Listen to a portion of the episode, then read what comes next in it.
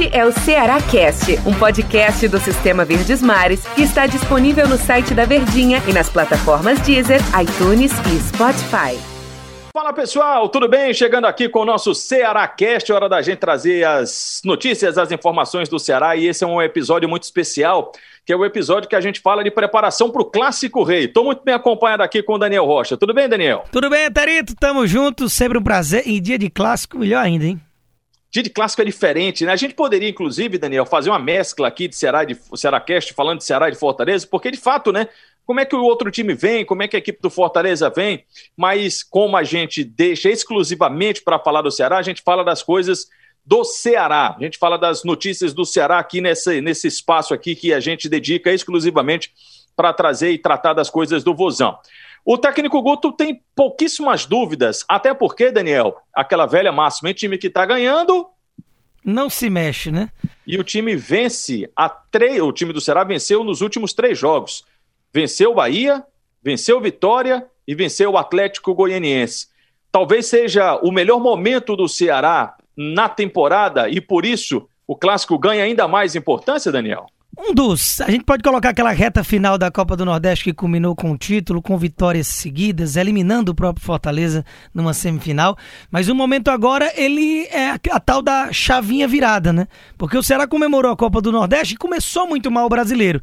E agora já chega para esse clássico de uma forma bem interessante, de recuperação de confiança, recuperação daquela identidade do título da Copa do Nordeste, em que era sólido defensivamente, apesar de que sofreu três gols contra o Vitória, mas foi, foi lá e meteu quatro e se classificou na Copa do Brasil e o empate já servia. Foi um jogo maluco. Mas nos dois últimos jogos, venceu, fez quatro gols contra a Bahia e contra Atlético Goianiense e não sofreu nenhum. Por isso eu digo, digamos, dessa retomada da identidade. Então, o momento de chegada para esse clássico contra o Fortaleza, ele é muito interessante e sem desfalques, né? O que é muito importante também.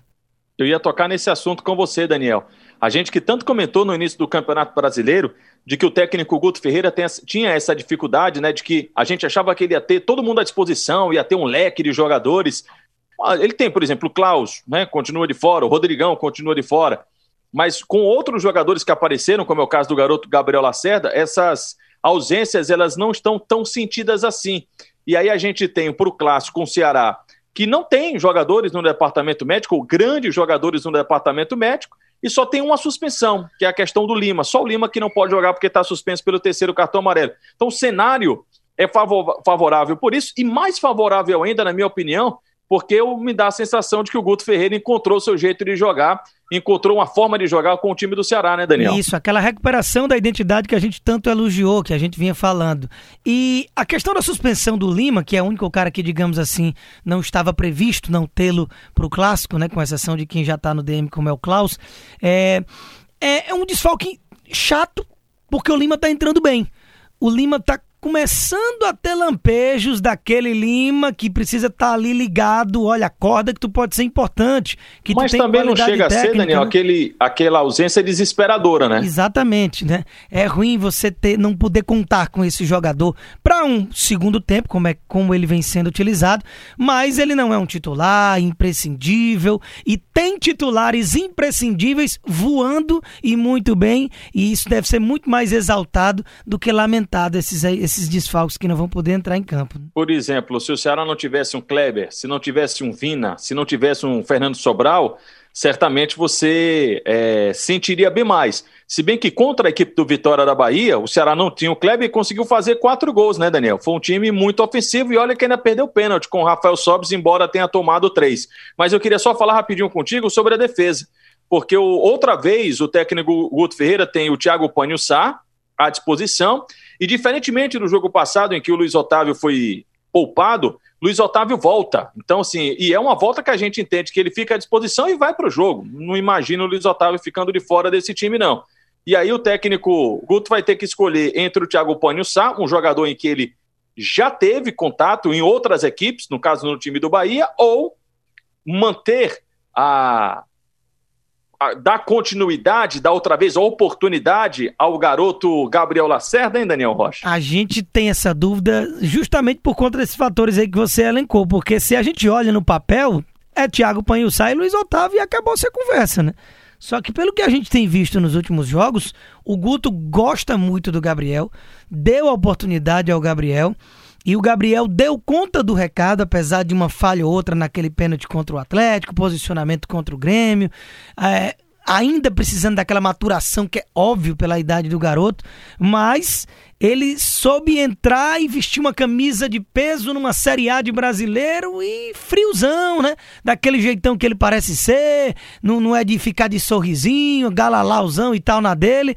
Só que o, o Thiago Panhussá, ele trabalhou com o Guto, ele é mais experiente, bem mais experiente, é um jogador com muita cancha e ele veio para ser titular.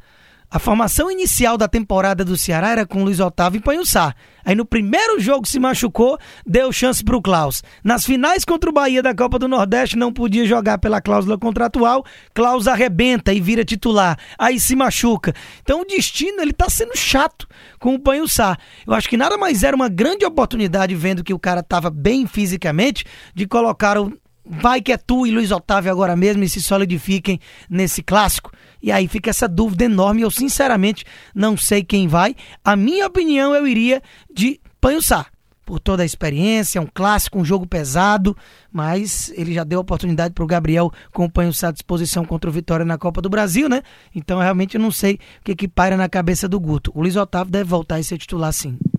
Além dessa questão da zaga, tem uma outra possível pensamento de mudança do Guto Ferreira no meu campo que seria a utilização ou de William Oliveira ou do Fabinho. E aí eu não vou nem perguntar muito nessa não, Daniel, assim, porque eu acho que é um pelo outro, claro que o William Oliveira é mais força e o Fabinho é, tem uma saída de jogo um pouco melhor, embora também seja um jogador muito marcador.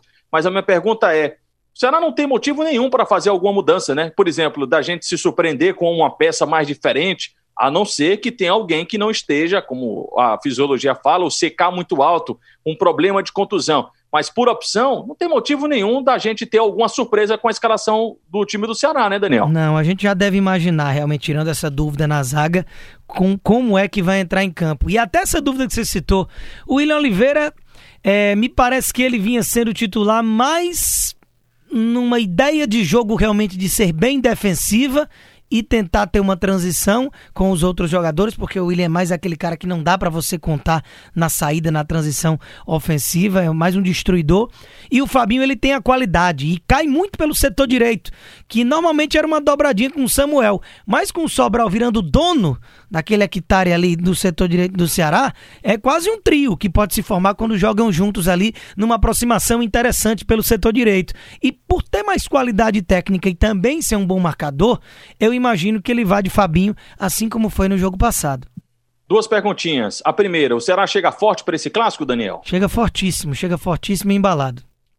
Além das vitórias que o Ceará obteve, as três últimas consecutivas, com Copa do Brasil e com o Campeonato Brasileiro, o que faz com que o Ceará chegue forte e embalado para o clássico contra o Fortaleza? O resgate da identidade, porque venceu três últimos jogos contra adversários complicados, em situações complicadas, dois deles fora de casa por competições diferentes, e recuperando aquela solidez que a gente se é, acostumou a ver até rapidamente com o Guto Ferreira na, na transição final ali da Copa do Nordeste, e por ter caras que estão no momento.